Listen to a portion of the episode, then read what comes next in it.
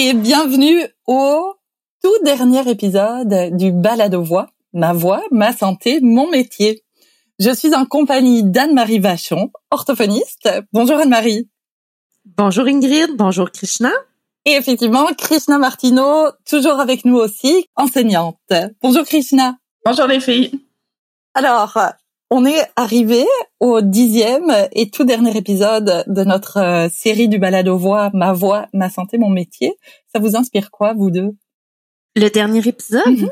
Ça vous met dans dans quelle émotion? Ben j'ai j'ai entendu notre petit euh, notre petite musique de départ puis j'étais oh c'est la dernière fois que je vais l'entendre. Ben ça me met dans quelle émotion? Ben ça me met quand même dans une belle émotion dans le sens que je pense que même en tant que professionnel orthophoniste qui travaille les troubles de la voix, ça m'a vraiment amené à réfléchir au-delà de qu'est-ce que je fais déjà dans mon bureau, qu'est-ce que j'ai comme problématique qui se présente à moi. Ça m'a vraiment amené euh, des pistes de réflexion différentes, autant dans ma prise en charge que dans la promotion, dans qu'est-ce que je voudrais créer pour la voix là, euh, chez les enseignants. Toi, Krishna, ben de mon côté, euh, c'est sûr que comme enseignante, j'aime bien apprendre des choses pour pouvoir euh, les enseigner par la suite. Donc euh, d'avoir fait plein d'apprentissages au courant du balado, puis d'avoir vu une progression sur ma propre réflexion aussi là, de, de, de prévention, puis de, de communiquer aussi les informations que j'ai apprises au courant des épisodes. Donc ça, c'est quelque chose que j'avais envie de partager à mes collègues, puis j'avais hâte là, de leur proposer d'en discuter un petit peu plus pour qu'ils puissent comprendre à leur tour aussi. Moi c'est moi c'est ça, moi je me sens réjouie parce que je me dis on arrive au bout, on a fait un beau parcours ensemble. Puis je me sens un petit peu triste parce que je me dis que vous allez me vous allez me manquer et notre petit oh. jingle va me va me manquer puis nos, nos conversations aussi. Au dernier épisode, on a parlé de notre voix et nos droits, puis on a toutes les trois, je pense, appris énormément lors de cet épisode-là. Hein. C'était un, un épisode vraiment super riche où on a parlé des droits puis des obligations moi, ce qui m'avait surpris, c'est autant des travailleurs que les travailleurs aussi ont des obligations. Et puis les droits et les, obligations, évidemment, des employeurs. Et puis surtout, on, a vu que ça vaut la peine d'entreprendre des démarches, même si elles peuvent être compliquées, parce qu'en fait, il y a vraiment quand même bon espoir d'obtenir du soutien. Puis surtout, Marc et Jérôme, qui étaient avec nous, les conseillers en santé, sécurité, travail, appuyaient eux aussi sur euh, sur cette idée que la prévention et les privilégier avant la avant la réparation. Et donc Anne-Marie, comme il disait, ben, quand les gens sont dans ton bureau, finalement, on aurait déjà pu faire des choses pour vous. Et c'est comme un message qu'on répète tous. C'est un écho. On parle tous en écho les uns et les unes des autres. Hein. Le docteur Gagnon en parlait. Ligne de foi, l'orthophoniste qui, a, qui est intervenu, en a parlé. Les enseignants qui ont témoigné, qui s'étonnent qu'il n'y ait pas de, de, formation dans leur euh, dans leur cursus. Et puis nous-mêmes et toi, Anne-Marie, tu préconises ça aussi, cette euh, cette fameuse prévention même tout l'aspect de travail en équipe qu'on a qu'on a discuté ensemble les trois. Mais c'est revenu là à quelques reprises de juste prouver à quel point euh, il faut s'en parler, il faut en parler aux autres, donc euh, de, de s'outiller ou de bien s'entourer euh, d'une équipe. On avait commencé le, le tout premier épisode en parlant vraiment de la voix et en se questionnant la voix c'est quoi? Et on était arrivé dans des thématiques très personnelles sur l'individualité dans la voix, notre personnalité dans la voix, le, fait que c'est un outil pour s'exprimer, pour communiquer avec l'autre. Et dans l'épisode aujourd'hui, moi, j'aimerais bien revenir sur ces aspects beaucoup plus personnels et individuels de la voix et euh, le lien entre la voix et notre personnalité, et puis tout ce qu'on peut faire aussi, cet aspect de prévention, cette idée de prévention, ce qu'on peut faire déjà avant d'avoir un trouble de la voix, ce qu'on peut faire soi-même pour euh, pour prévenir. Est-ce que ça vous tente? Certainement. Bien sûr. Oui. Allons. Alors c'est bon, on est bon pour le dernier.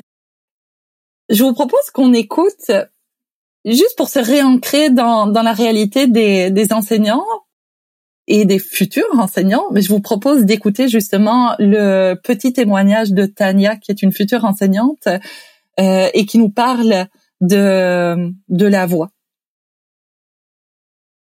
Euh, dans une optique où c'est sûr que si ta, ta voix dans le métier d'enseignante, c'est c'est l'outil principal. C'est par ça que tu fais passer les messages. sais, c'est très humain aussi comme métier, donc c'est très relationnel. Donc la communication, c'est la clé.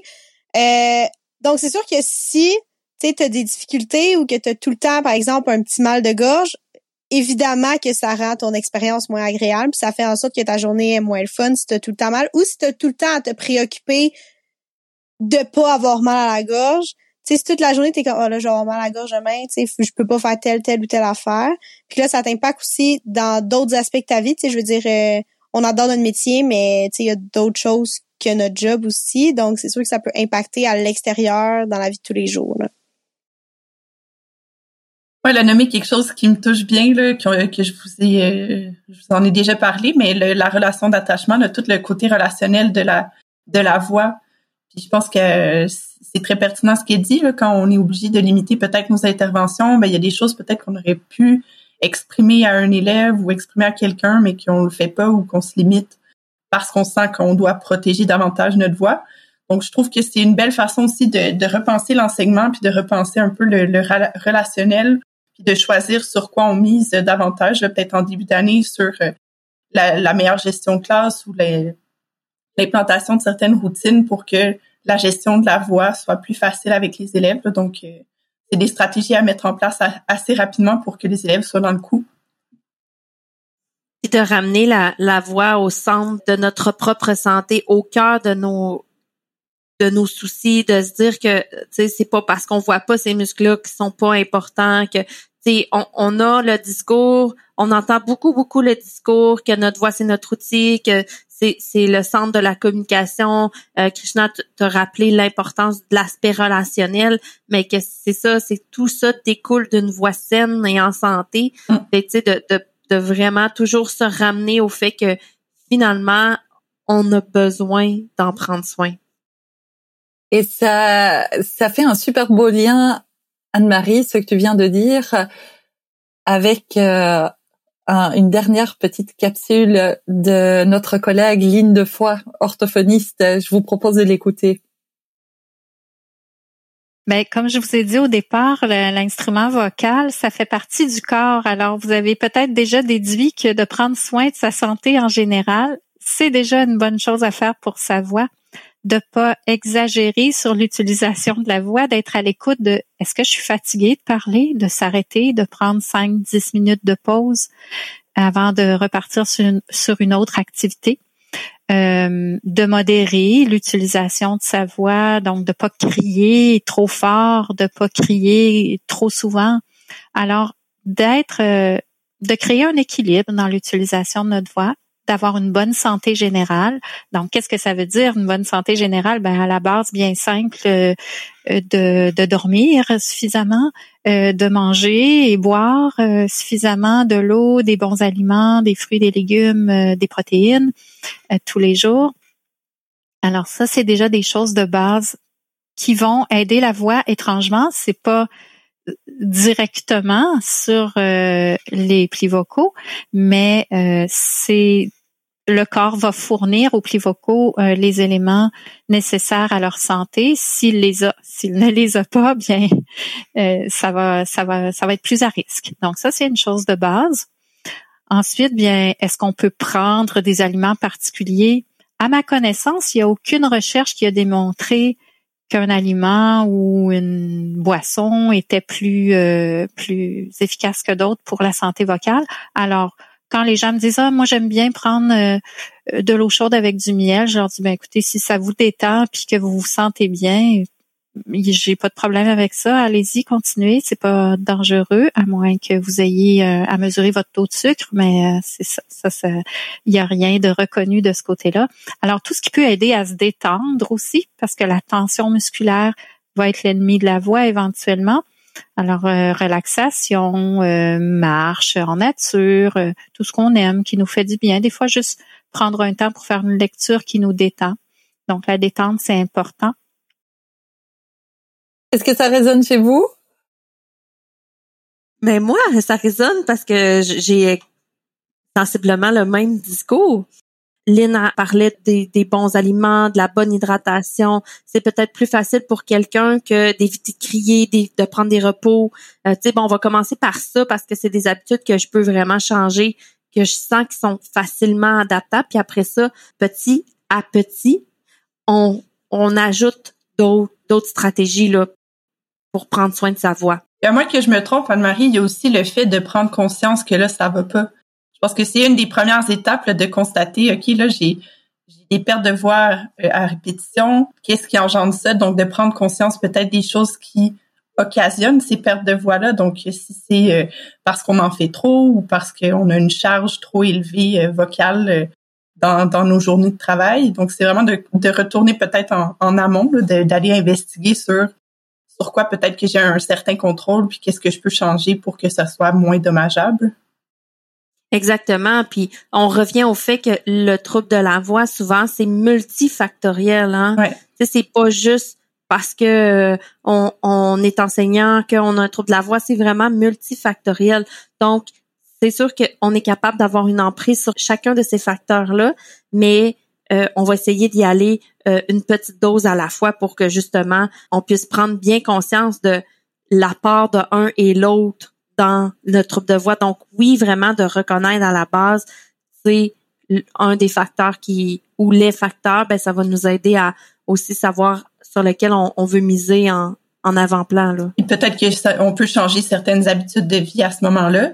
Mais de ce que j'ai retenu aussi du dernier épisode, quand on se parlait avec Marc puis Jérôme, c'est de voir aussi qu'on doit en parler de ce qu'on vit, puis de, d'exprimer que là, on a des difficultés ou qu'il y a des choses qu'il faudrait qui, puissent être changées pour nous aider, parce que ça peut être, oui, des choses qu'on fait individuellement, mais si c'est pas mentionné nulle part que le système de ventilation fait trop de bruit, ben, on a beau changer nos, euh, nos choses à nous, mais si on change pas le système de ventilation, ça changera pas, euh, ça va pas améliorer notre condition de travail. Moi, j'aimerais bien revenir sur euh, les euh, certains aspects que vous avez nommés, comme par exemple, euh, vous, vous, avez parlé du contrôle, du contrôle qu'on peut avoir sur son trouble de la voix, et Anne-Marie t'a nommé aussi l'aspect personnalité.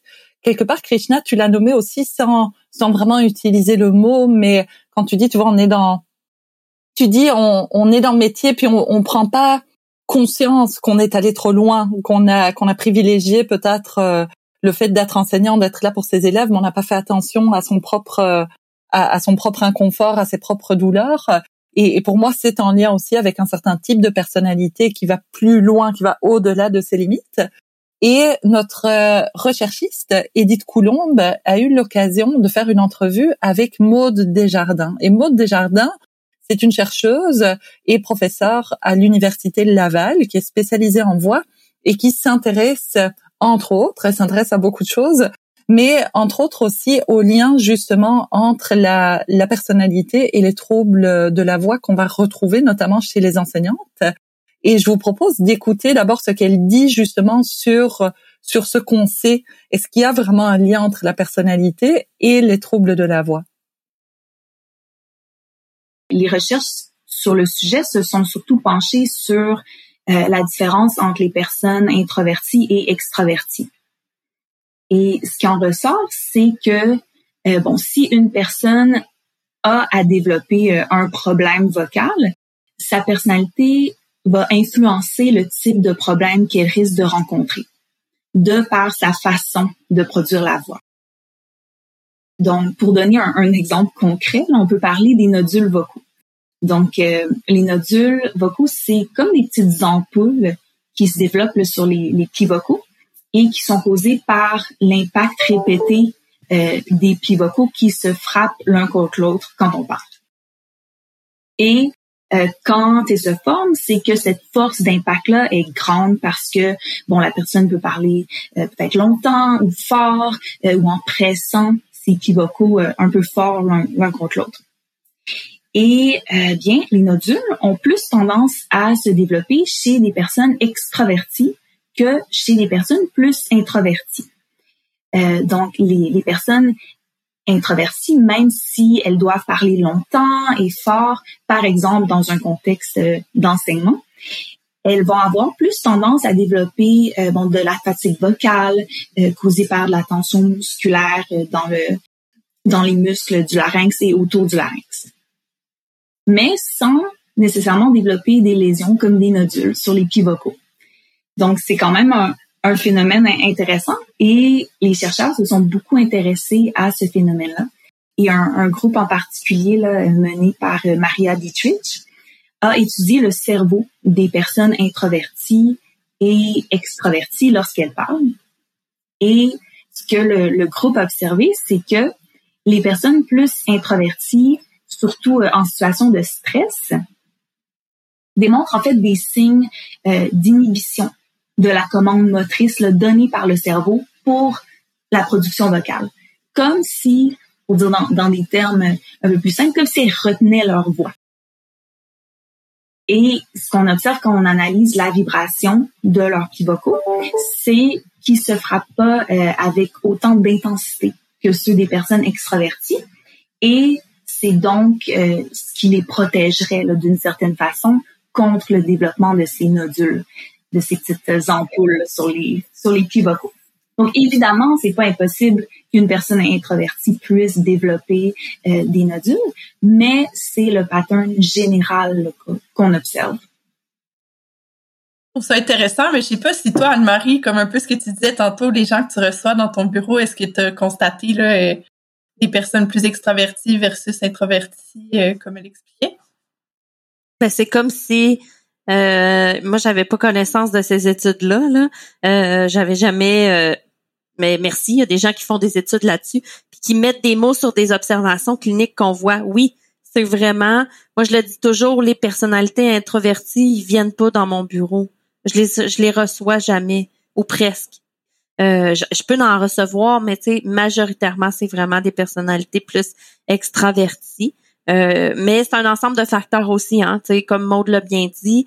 Pas parce qu'on est introverti qu'on développera pas de troubles de voix, mais en tout cas, c'est des facteurs de risque. Donc oui, c'est super intéressant de savoir que il y a des gens qui ont fait des études sur des choses que nous, les cliniciens, on observe. Ben même, euh, ben, moi, mes questionnements, c'est aussi une personne introvertie va peut-être pas avoir euh, autant de discussions en arrivant à la maison, alors qu'une personne extravertie, ben, elle va peut-être être plus sociable, aller voir euh, des amis, faire de la fête ou c'est peut-être généralisé, là, mais... Si on regarde euh, les, euh, les questionnaires qui servent à définir le type de personnalité qu'on est, dans les traits de l'extraversion ou de l'extroversion, le, en anglais, c'est talkability. Comment est-ce qu'on dirait ça en français? Le fait de parler, le fait d'être une personne qui parle, c'est un des traits qui définit l'extraversion. Alors il y a beaucoup de traits, euh, de sous-traits euh, à l'extroversion, mais le fait de parler beaucoup en fait partie.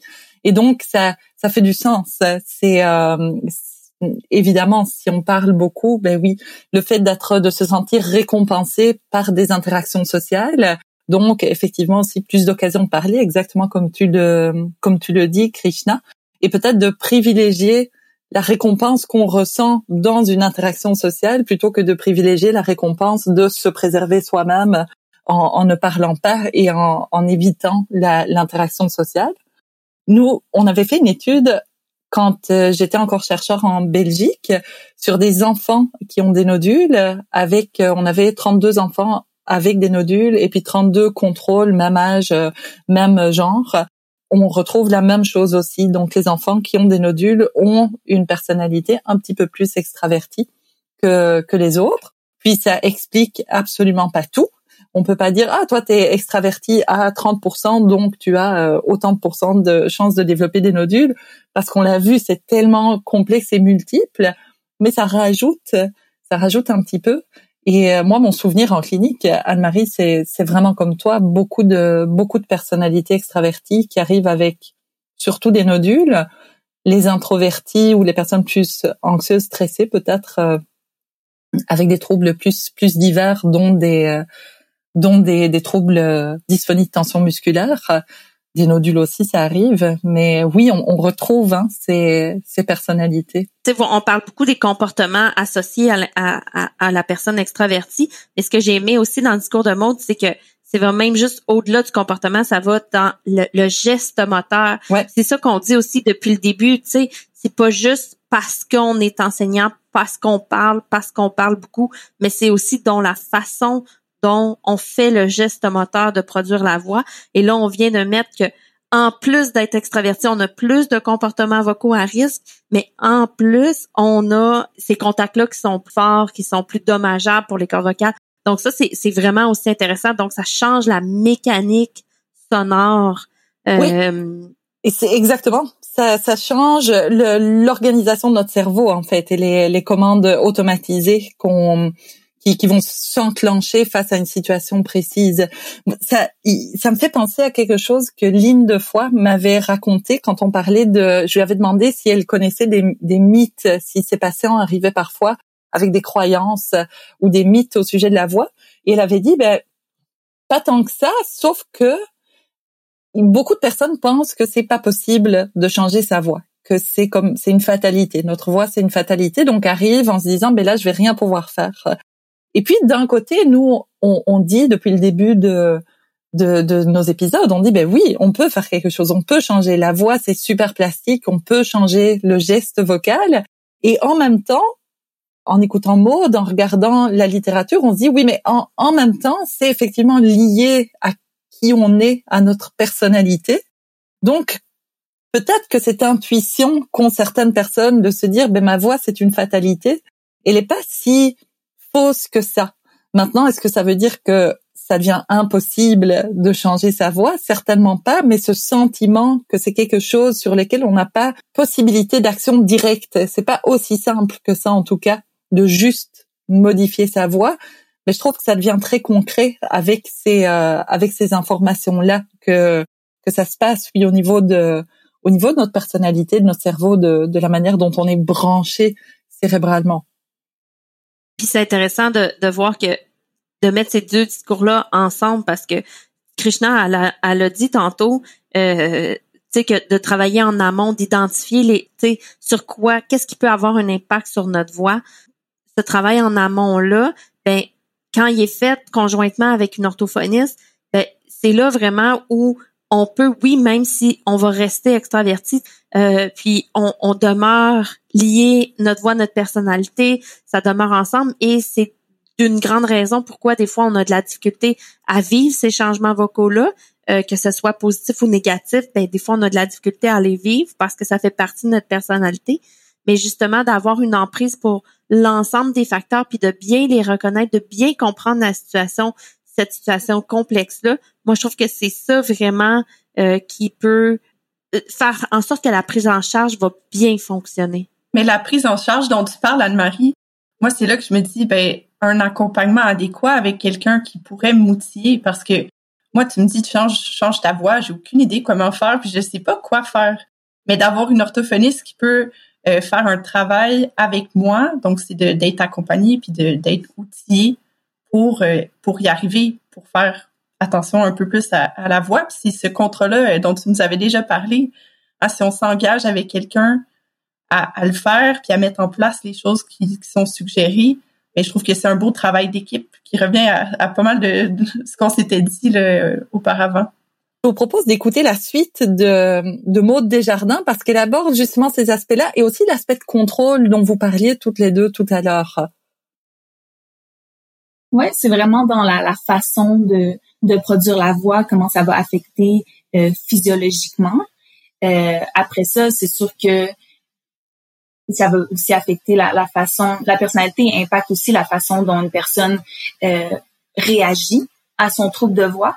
Donc, euh, c'est aussi quelque chose qui peut être considéré en thérapie, c'est-à-dire que euh, bon, c'est sûr qu'on peut pas, euh, c'est pas réaliste d'avoir comme objectif thérapeutique de, de, travailler la, la personnalité dans le but d'améliorer la voix, mais euh, bon, ça veut pas dire que la personnalité devrait pas être prise en compte, c'est-à-dire que au contraire, de connaître la, la, personnalité peut aider à guider euh, certains aspects de la, de la thérapie vocale.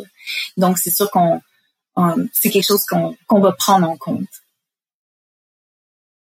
Euh, mais quand je parle de, de prendre certains aspects de la, personnalité en compte, en fait, euh, par exemple, il y a plusieurs, il y a de plus en plus de, de groupes de chercheurs qui cherchent à comprendre l'effet de la méditation, euh, l'effet du yoga sur la voix de par leur effet calmant sur le système nerveux. Donc, si on est, euh, si on une personne qui est très anxieuse justement et qu'on sent que ça a un, impact sur sa voix, euh, ben ça serait peut-être un aspect justement d'essayer de, de, travailler à euh, calmer cette réactivité du système nerveux euh, dans certaines situations. Donc ça c'est c'est un exemple sinon, aussi pour certaines personnes, ben, un trouble de voix, ça peut être très anxiogène. Et donc, ça peut engendrer un cercle vicieux parce que le stress qui est associé euh, aux difficultés vocales peut en fait empirer les symptômes vocaux. Donc, euh, ça peut être pertinent de venir travailler justement la perception de contrôle, par exemple, en lien avec la voix, en lien avec le trouble, pour amener une personne à augmenter son sentiment de contrôle pour diminuer ce stress-là. Euh, une chercheure nommée Stéphanie Missonneau, entre autres, qui fait des, travaux de recherche à ce sujet. Donc, c'est encore euh, un sujet qui en est euh, à ses débuts, mais ça va être vraiment intéressant de voir le type d'interventions qui peuvent être développées euh, pour, pour essayer d'amener les gens à avoir des, des réactions à leur trouble de voix qui n'empirent pas la situation puis qui, qui travaillent dans la même direction que la thérapie vocale, par exemple. C'est intéressant. Puis, tu sais, tantôt, Krishna, je pense que on, met beaucoup l'accent parce que là, c'est, c'est plus la parole est plus comme aux orthophonistes, mais je comprends aussi que c'est pas tout le monde qui bénéficie. Tu sais, Maud aussi, elle parlait beaucoup de cette prise en charge-là, orthophonique, d'objectifs. Mais je comprends que c'est pas tout le monde non plus qui bénéficie de cette prise en charge orthophonique-là. Donc, tu sais, je trouve ça intéressant qu'est-ce que Maud a apporté par rapport à, tu sais, justement les effets du yoga, de la méditation, de, puis Lynn nous en avait parlé aussi, de la détente, de se trouver quelque chose qui nous détend. Tu sais, c'est purement personnel, je trouve. Donc, oui, c'est vrai, c'est pas tout le monde qui va bénéficier d'une prise en charge orthophonique, mais c'est tout le monde qui peut bénéficier de ce qu'on de discuter dans les autres épisodes précédents, dans cet épisode-là, par rapport à l'importance de justement prendre soin de soi et de reconnaître que la voix, qu'elle soit belle, pas belle, atteinte, pas atteinte, que la voix est essentielle. Donc, on doit autant en prendre soin qu'on prend soin de notre corps. Donc, tu sais, on avait parlé d'hydratation, on a parlé de sommeil, on a parlé d'alimentation, on a même parlé, je crois, dans un autre épisode précédent, de taux d'humidité hein, dans, dans, les, dans la salle, on a parlé d'environnement sonore. Euh, tu sais, vraiment, donc, moi, pour moi, c'est comme si ce qu'on discute aujourd'hui, ça fait, ça fait vraiment comme un retour sur tout ce qu'on a fait depuis le début en termes de réflexion que oui, c'est vrai, on peut voir une orthophoniste si on a un problème de voix. Il y a quelque chose à faire avec notre voix quand on la trouve atteinte, mais même avant ça, c'est vraiment de la considérer et de se dire, elle m'appartient et je dois la garder, la conserver euh, pour tout, pas juste pour mon travail.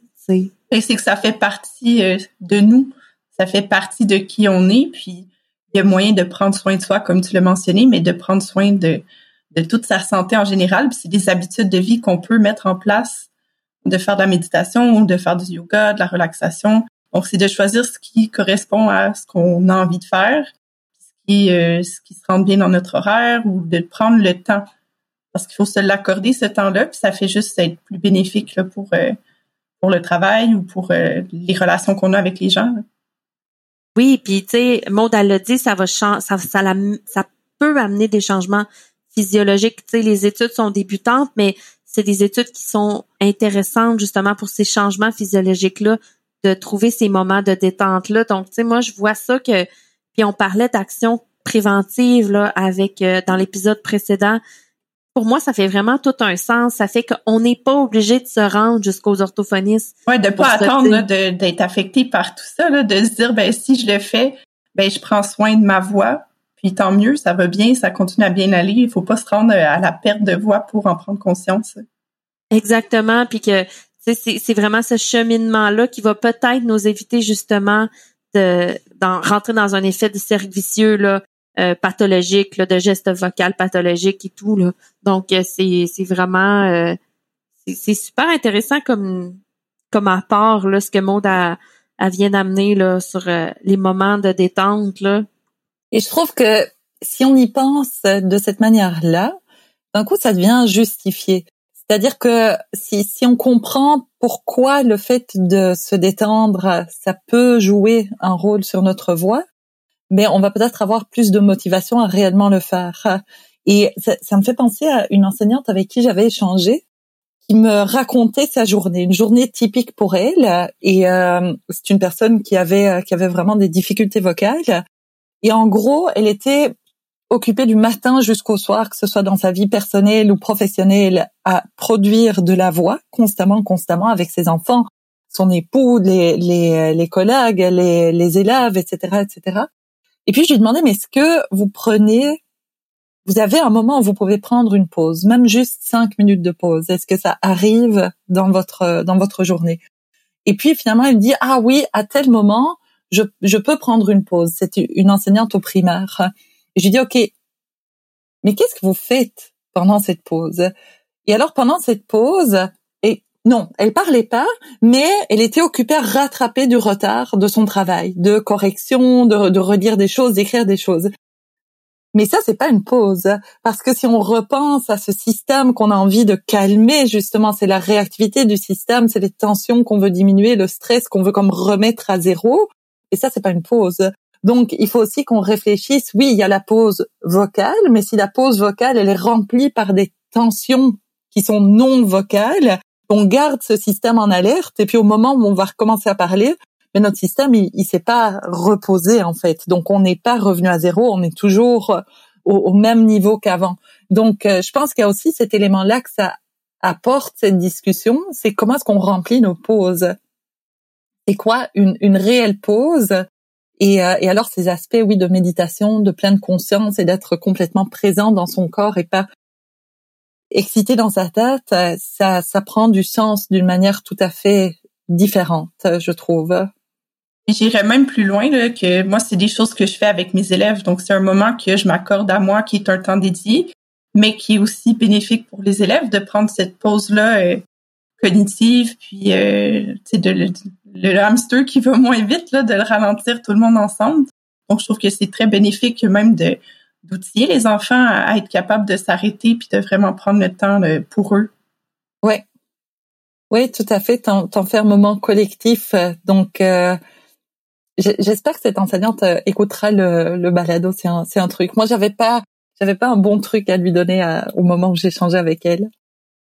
Mais moi, je leur dis, on a beaucoup parlé que je disais des, je faisais des contrats verbaux là, avec mes, mes verbaux avec mes, mes clients, mais en fait, moi, souvent, je leur donne des prescriptions. Je leur dis, s'il y a des gens qui vous questionnent, vous direz, ben, c'est mon orthophoniste qui me dit de faire ça. Parce que, puis là, je, leur dis d'expliquer, tu sais, euh, justement pour ces repos vocales, là, euh, tu sais, souvent, euh, ben, on amène d'autres choses, d'autres types d'exercices comme le paillement, bon, des choses comme ça.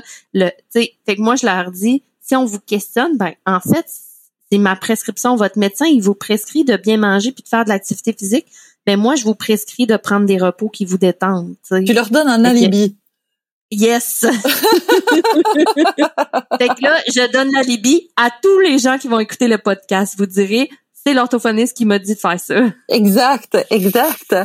Moi, je voulais revenir sur un, un bout que, que Lynn nommait quand on l'a entendu tout à l'heure dans l'épisode. Elle a parlé de détente, etc. Mais elle parlait aussi de, euh, de personnes qui viennent et qui disent ah ben moi j'aime bien prendre de, de l'eau chaude avec du miel et puis Lynn disait ben il n'y a pas vraiment de recherche qui qui nous montre que c'est bénéfique, mais certainement pas non plus de recherche qui nous montre que c'est que ce serait mauvais d'une manière ou d'une autre de le faire. Et puis j'étais curieuse de, de savoir si vous vous aviez ce type de remède. Et, et là, Anne-Marie, je te demande pas de parler en tant qu'orthophoniste nécessairement, mais toi, en tant que en tant que personne, est-ce que tu as ce type de, de remède, de remède? Tu fais des choses chez toi, Krishna Est-ce que toi, tu, tu utilises des petits remèdes secrets? Ben, je peux y aller, là. Dans un moment très désespéré, là, que j'avais perdu la voix. Ça faisait deux jours que j'étais plus euh, en mesure là, de produire de son. Là, j'étais allée lire euh, sur euh, les internets des, des, suggestions. J'ai fini par prendre une gousse d'ail complète. Je l'ai croquée. C'était épouvantable le goût, là. Mais je me disais, ça va marcher, ça va marcher. Puis ben, j'espérais que ça marche. Mais est-ce que ça a marché? C'est ça la question. Est-ce que ça a marché, Krishna?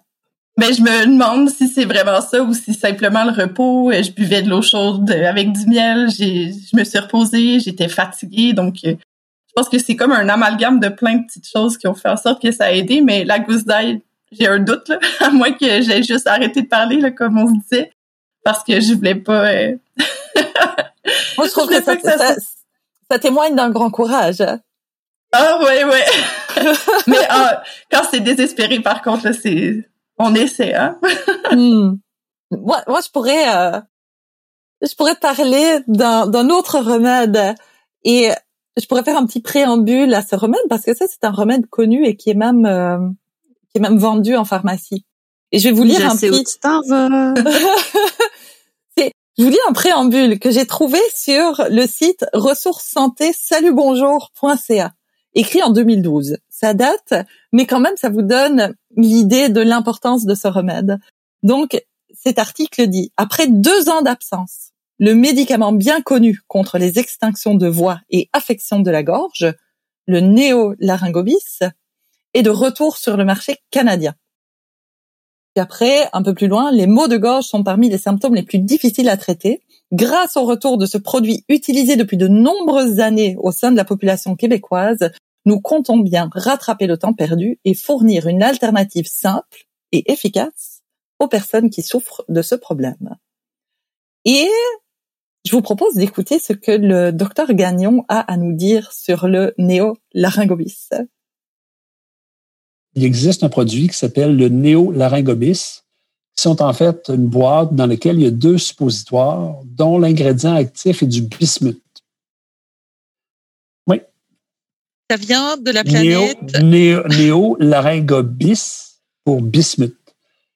Pepto-bismol, c'est du bismuth c'est un antacide. OK. Le liquide jaune, euh, rose, pepto-bismol, c'est du bismuth. Donc, le néolaryngobis, c'est du bismuth. La même chose que le pepto-bismol. Or, il y a quelqu'un qui va falloir qu'il m'explique un jour comment et pourquoi du bismuth introduit par un orifice très loin de l'organe, en petite quantité, peut apporter quelque changement que ce soit je crois que c'est plutôt le fait de devoir s'introduire l'objet par l'orifice en question deux jours de fil qui fait en sorte que les gens disent si j'en suis rendu à faire ça, peut-être que de me taire serait une bonne chose.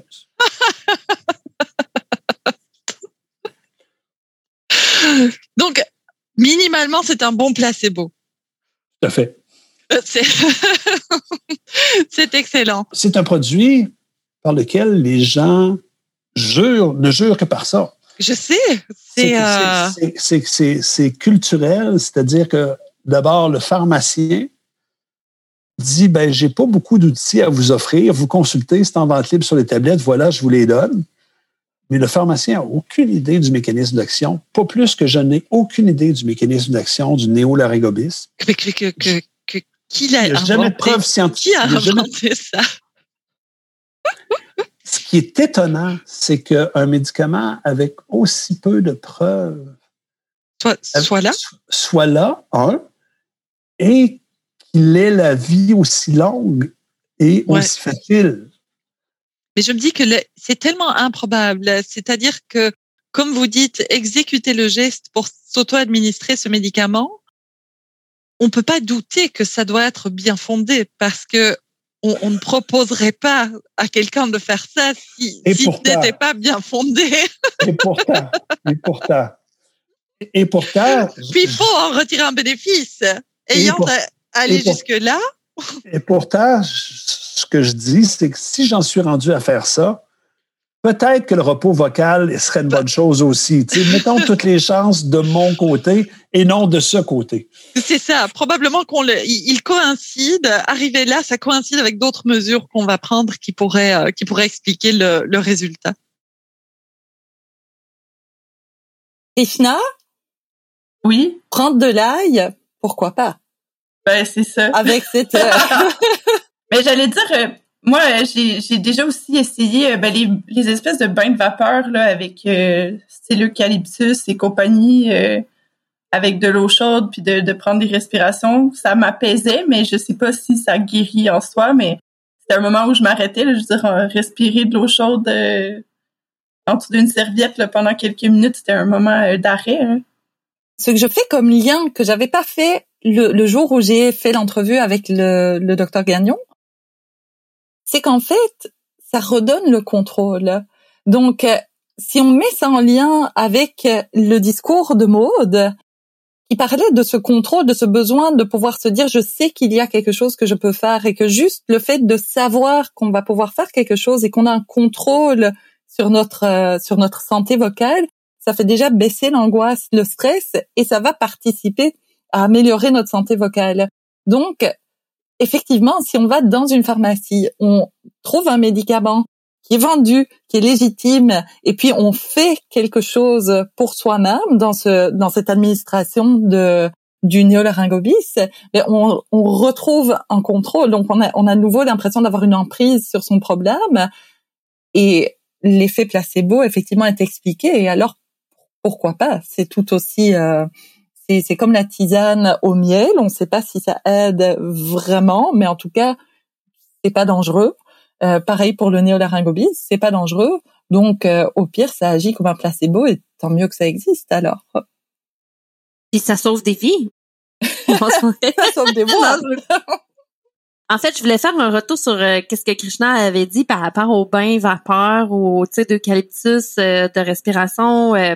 En fait, ça, euh, Krishna, on appelle ça de l'hydratation en profondeur, en fait. Donc, il y a quand même plus d'études là-dessus qui peut en avoir sur euh, d'autres choses, mais ça reste que c'est pas un médicament, c'est une façon de gérer une hydratation, c'est une hydratation en profondeur. Souvent, comment moi je l'explique, c'est que je dis une bonne hydratation, ça, c'est là pour la vraiment la, musculature, tu pour faciliter la flexibilité. Tu on va bouger mieux si on est mieux hydraté, ben ça va être la même chose pour nos cordes vocales, nos plis vocaux. Mais c'est sûr que ça reste qu'une hydratation. Quand on boit de l'eau, ça va pas vers nos cordes vocales, hein, parce qu'on le dit, les cordes vocales sont là pour protéger les poumons, c'est ça leur fonction première. Donc, c'est sûr que si on boit, ça va pas sur nos cordes vocales, ça va pas directement. La seule façon d'envoyer plus d'hydratation sur nos plis vocaux, c'est justement de y aller par une respiration qui va être plus chargée en humidité. Mais encore là, il faut que ça soit chargé en humidité, mais avec un équilibre corporel. Donc, souvent, on recommande une eau qui va être équilibrée par rapport à la composition de l'eau dans notre corps, plus que de l'eau avec de l'eucalyptus. Donc, c'est pas une technique, je pourrais dire, complètement farfelue comme certains autres techniques, mais c'est pas une, une, technique non plus qui est, qui est parfaitement prouvée. Mais on a ça, ça, ça porte un nom là, Krishna, ça s'appelle vraiment l'hydratation en profondeur. Ok. Mm. Oui, effectivement. Et comme tu dis, Anne-Marie, la, la, seule manière d'injecter de l'eau, de, de l'humidité sur les pivocaux, si on veut un effet immédiat et pas par un, une hydratation systémique, c'est, c'est comme tu le nommes, mais, mais effectivement de, de boire et de s'hydrater euh, régulièrement pendant la journée, mais ça va aussi participer à cette hydratation, mais mais pas parce que pas parce que on asperge nos, nos plis vocaux d'eau, ça c'est c'est clair. Donc si euh, si l'effet doit être doit être plutôt immédiat, alors oui, cette hydratation en profondeur euh, va être conseillée. Il y a même des petits brumisateurs pour le faire, hein Ouais. Oui. Mm. Quand je vous avais parlé là, de, de mes journées en éducation physique, ça a été euh, les journées où je buvais le plus d'eau, je me rendais compte que fallait vraiment que j'ai ma bouteille dans le gymnase systématiquement. J'en ai une quand je suis en classe, mais c'est pas la même chose. On dirait que j'avais besoin de plus d'eau. C'est ça? vocal? Ouais, exact. Donc je la vois là, exactement. Donc la nuance est là. Euh. Mais mais peut-être que tu aurais été plus aidé encore par un, un bain de vapeur ou euh, une brumisation d'une inhalation d'eau pour vraiment l'avoir directement sur tes plis vocaux, donc avoir une hydratation plus rapide que par le. Toi, tu ressens qu'il y a besoin d'humidité, d'humecter tes plis vocaux, donc tu, tu bois parce que c'est c'est ça le réflexe qui est bien, c'est c'est pas mauvais, mais peut-être que aurais, tu pourrais avoir un effet plus immédiat en en faisant euh, une petite intervention d'hydratation en profondeur. Toi, t'en penses quoi, Anne-Marie? Est-ce que c'est quelque chose que tu recommanderais? T'as déjà essayé ça avec, euh, euh, avec des patients? En fait, oui, l'hydratation en profondeur avec le, le, le nébulisateur ou l'inhalateur. Nébulisateur, merci, c'est ça, ça, le mot que je cherchais. C'est ça. Mais je pense que ça, c'est le terme anglais. En tout cas, bref, c'est pas grave. Euh, mais oui, c'est quelque chose que je recommande et souvent, euh, c'est justement, je le recommande quand on a un, effort plus grand, quand on a une demande plus grande ou quand on a une fatigue vocale persistante et que, tu sais, malgré les techniques d'intervention, les stratégies compensatoires, ben, on a besoin de quelque chose de, de plus, là. c'est ma petite coche souvent qu'on on va aller plus loin, puis souvent on, a des effets euh, quand même assez euh, intéressants, ou on a des effets intéressants aussi chez, chez des patients qui qui ont l'assèchement des muqueuses là pour différentes raisons là, euh, soit par une prise de médication, soit par des prises de de pompes corticostéroïdes. On peut le recommander dans ces, ces, ces types de clientèle là, euh, ce, ce, genre d'intervention là. Et moi j'allais ajouter aussi euh, ben, quand on parle de la voix, quand on parle de tout ça, puis les mythes, il y a beaucoup de gens qui pensent que c'est seulement en criant qu'on perd la voix, mais il y a différents types de collègues que j'ai rencontrés qui ont perdu la voix, puis c'était pas nécessairement par abus. Là, donc, c'était pas, ils sont pas toujours en train de crier dans leur classe ou euh, des fois c'est juste euh, la fréquence, l'utilisation de la voix qui est comme persistante tout au long de la journée avec peut-être des choix là, de, de projets que c'est toujours le prof qui est en intervention en avant ou en enseignement. Donc euh, moi, c'est, c'est vraiment important que tu soulignes ça parce que effectivement, ça, ça peut être une croyance qui est à double, double tranchant, mais double mauvais tranchant, parce que d'une part, on peut juger les autres, et donc on peut soi-même, si ça nous arrive, se sentir honteux parce qu'on va se dire, ben là, c'est c'est moi qui ai mal fait, j'ai j'ai euh, j'ai dû euh, crier, faire des excès. Alors oui, on, Lynn parlait d'excès, il faut pas il faut pas faire des excès vocaux, etc. Mais mais on n'est pas ce dont on parle ici, c'est pas des excès je dirais de quelqu'un qui fait attention à rien du tout et qui est en train de, de crier tout le temps. C'est c'est pas ça, c'est pas ce stéréotype-là. L'excès, il est dicté par le rôle de l'enseignant bien souvent. Donc euh, oui, cette idée de se dire que ah ben toi tu as un trouble de la voix parce que forcément tu as dû crier tout le temps. Non, c'est pas c'est c'est c'est pas vraiment c'est pas ça qui se passe exactement. C'est beaucoup plus subtil que ça et plus subtil et plus complexe aussi. Vraiment. Ah. Vraiment. Et factoriel, là, comme on l'a souvent mentionné. Exactement. Je vais, je pense qu'on a répondu un peu à cette question-là. Tu sais, si vous avez écouté les derniers épisodes, vous pouvez plus dire ça, là. C'est comme, mm. c'est que vous avez rien compris, tu sais. Mais c'est ça, c'est intéressant parce que non, c'est pas vrai que parce qu'on crie ou parce que euh, on, à l'inverse aussi parce qu'on fait juste chuchoter, tu sais, euh, ça brise notre voix, tu sais. C'est vrai, c'est c'est pas un bon comportement crier, c'est pas un bon comportement chuchoter, mais c'est pas à cause de un ou à cause de l'autre, c'est pas une relation causale là. Hey, tu sais. Exact. C'est plus complexe que ça. D'ailleurs, on arrive hein, à la toute fin. Je sens qu'on s'accroche, on s'accroche, on s'accroche parce qu'on veut, euh, on veut continuer, mais il va falloir euh, se quitter, terminer et dire au revoir. Mais avant ça, j'aimerais revenir auprès de, de chacune de vous pour voir justement avec quoi est-ce que vous restez. C'est quoi le message le plus important que vous retenez de nos dix épisodes? Je y aller. Au départ, euh, de, ben, quand tu nous avais demandé c'était quoi euh, notre définition de la voix, je me souviens que tu avais mentionné que c'était un outil de travail. Mais je me rends compte que c'est beaucoup plus que ça, puis ça va au-delà de simplement l'outil qu'on utilise pour s'exprimer auprès des élèves. Ça fait vraiment partie de nous. Donc, de voir que c'est dans mon corps, c'est à l'intérieur de moi, mais que c'est si fragile aussi. Là. Donc, euh, c'est quelque chose qui se travaille, c'est quelque chose dont on doit prendre soin, autant qu'on prend soin de son corps. Donc, euh, c'est une petite partie de, à l'intérieur qu'on voit pas. Là. Donc, quand, on dirait qu'on le voit pas, on, est moins porté à vouloir y faire attention, mais j'en suis plus consciente. Donc, euh, je suis donc de mieux comprendre puis de savoir que c'est présent. Je pense que ça m'a apporté euh, cette réflexion-là, puis surtout l'envie de de vouloir en parler davantage. Donc, de savoir qu'il y a des choses à mettre en place, puis qu'on n'est pas toute seule quand on vit ces choses-là. Pour l'avoir vécu de façon euh, ben, pas si fréquente, mais je me dis que c'est le petit le petit signal d'alarme pour me dire qu'il faut que je me préoccupe davantage de ma voix, puis qu'il y a probablement des personnes autour de moi qui vont en bénéficier de, pouvoir partager puis de, consigner les, observations que je fais ou du moins les, choses que moi je, je prends conscience. Moi, je trouve ça difficile de faire un mot de la fin parce que je trouve que chaque épisode a sa portée. C'est dans le sens que je pense que une personne va, chercher, va trouver beaucoup de réponses à ces questions dans l'un ou l'autre de ces épisodes. Donc, un mot de la fin globale, je pense que Krishna l'a bien dit, on n'est pas toute seule. On n'est vraiment pas toute seule. On n'est pas toute seule en tant qu'enseignant qui a un trouble de la voix. Il y a des gens qui peuvent nous soutenir, nos collègues peuvent nous soutenir. Hein. On l'a bien parlé dans l'épisode précédent. On n'est pas toute seule non plus euh, lorsqu'on est une orthophoniste qui travaille les troubles de la voix, dans le sens que maintenant on voit qu'il y a comme un discours qui veut s'enclencher sur le fait que ces troubles de la voix-là, on veut les reconnaître, euh, on veut faire collaborer les enseignants, la communauté syndicale, euh, euh et la communauté médicale.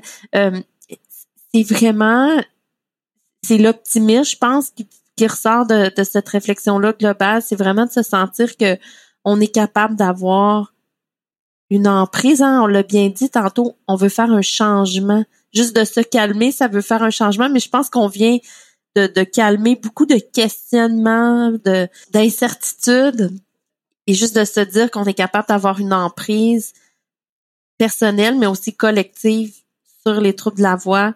Mais moi, je trouve que c'est ça résumerait bien là qu'est-ce que comment j'ai cheminé à l'intérieur du processus de, de ce podcast. Le côté optimiste, je trouve que ça donne espoir aussi là, quand on a une meilleure compréhension de, de tout ce concept-là, de voir qu'il y a des possibilités, peu importe où on se situe là, sur euh, le, long spectre de, de, de, la voix. Là, donc, peu importe où on est, il y a quelque chose pour nous, puis il y a quelque chose qu'on peut aller chercher là, dans, comme information. Moi, c'est ce que je retiens, hein, et je pense, je suis en train de me dire, est-ce que j'ai imaginé ce balado pour me rassurer moi-même parce que j'avais besoin de réassurance. Parce que ça m'a ôté d'un doute qui malgré tout restait chez, chez moi et qui peut-être était là déjà quand j'étais clinicienne où je me disais mais est-ce que où est la solution? Où est la thérapie optimale, où est l'intervention optimale, l'approche, la posture la meilleure? Comment est-ce qu'on peut venir à bout comme si ah mais la la, la finalité de l'orthophonie et euh, avec les troubles de la voix, c'est d'arriver à bout des troubles de la voix, d'éradiquer les troubles de la voix, ça n'existe plus. Et puis je pense qu'en partie c'est pour ça que je suis devenue chercheuse, de me dire mais attends c'est pas possible qu'on n'ait pas la réponse, qu'il n'y ait pas un manuel quelque part qui nous dise comment faire. Puis en, en échangeant avec vous, ça ça devient vraiment vraiment clair ce que je soupçonne depuis longtemps, mais j'arrive à mettre des mots dessus c'est vraiment cette idée de chantier perpétuel. Donc, il n'y a pas une solution universelle. Donc, c'est prendre soin de sa voix individuellement, mais prendre soin de la voix collectivement. C'est une pratique quotidienne et qui est qui doit constamment s'adapter parce que la réalité change constamment. Notre réalité individuelle, donc qui on est, on vieillit, nos tissus vieillissent, notre personnalité peut changer, notre contexte professionnel change, donc on doit s'adapter continuellement. Mais puis la, la collectivité s'adapte continuellement. On l'a vu avec la Covid. D'un coup, on avait des masques. On devait, on devait parler à deux mètres euh, les uns des autres. On a dû parler en visioconférence, en mode hybride. Il y a des nouvelles choses qui se passent tout le temps. Et, euh, et donc je me dis que finalement la solution, la solution, c'est que il faut avoir un discours vivant, c'est d'entretenir ce chantier continuellement et que surtout, ben jamais il faut qu'on arrête de parler de la voix. Ça vous va comme mot de la fin? Ouais, vraiment. Donc on va continuer le podcast. Euh, C'est ça que ça veut dire. C'est ça que ça veut dire. On va prendre une pause, puis on va réfléchir pour euh, pour mieux revenir. Moi, je voulais vous remercier tellement énormément d'avoir embarqué avec euh, avec moi dans ce projet. Et puis je voulais remercier aussi Edith Coulombe qui nous a euh, aidé à coordonner tous ces épisodes, qui a fait les montages, qui a fait tout un tas d'entrevues qui nous a orientés aussi pour le pour le contenu. Merci aussi à Audrey Bourgon qui a participé aussi à au, montage et surtout à, certaines entrevues. Donc, euh, merci à l'Université de Montréal qui soutient ce projet-là, à la CSQ qui soutient ce projet-là. Et puis, j'espère à toutes les personnes qui vont nous écouter et qui vont trouver ça, je l'espère, bien intéressant. Ishna, un dernier au revoir. Ça a été vraiment un plaisir. Ça a été un plaisir de travailler avec vous. J'ai beaucoup appris, puis sans trop savoir dans quoi j'embarquais, euh, je me suis lancée euh, à pieds joints. vraiment, ouais, c'était c'était vraiment chouette. Hmm. Anne-Marie. Ben, merci à toi, Ingrid, d'être venue nous chercher pour euh, ce projet. Euh, ça a été vraiment enrichissant et stimulant. Donc, euh, ça a été stimulant pour nous. Fait je suis certaine que ça va être stimulant pour bien des auditeurs. Sur ce, on vous dit salut. Salut.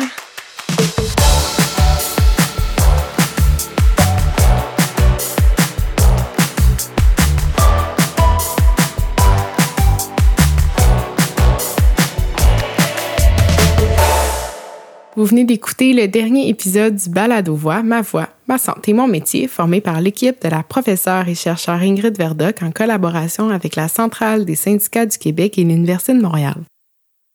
Cette semaine au Balado, les animatrices ont fait un retour sur l'identité et sur la voix, l'hygiène de vie et l'importance de la prévention. Les personnalités et le trouble de la voix, de même que les mythes liés au trouble de la voix, ont également été abordés. Si vous désirez en entendre davantage sur les sujets abordés avec la chercheure Maude Desjardins, nous vous invitons à écouter l'épisode bonus portant sur l'entrevue complète que nous avons eue avec la chercheure. Finalement, nous vous rappelons que le balade aux voix peut être crédité comme formation continue si cela vous intéresse. Il suffit d'aller voir les informations concernant la formation dans la barre de description. À cet endroit, vous y trouverez également le guide du trouble de la voix, de même que les informations pour nous rejoindre si vous avez des questions ou des commentaires. Au nom de la grande équipe du Balado Voix, nous vous remercions d'avoir pris part à ce projet sur le balado éducatif. Nous espérons que vous aurez éprouvé du plaisir à écouter les épisodes et que vous en aurez appris davantage sur les troubles de la voix. N'hésitez pas à nous contacter pour des questions ou des commentaires. À la prochaine, prenez soin de vous et prenez soin de votre voix. Bye bye!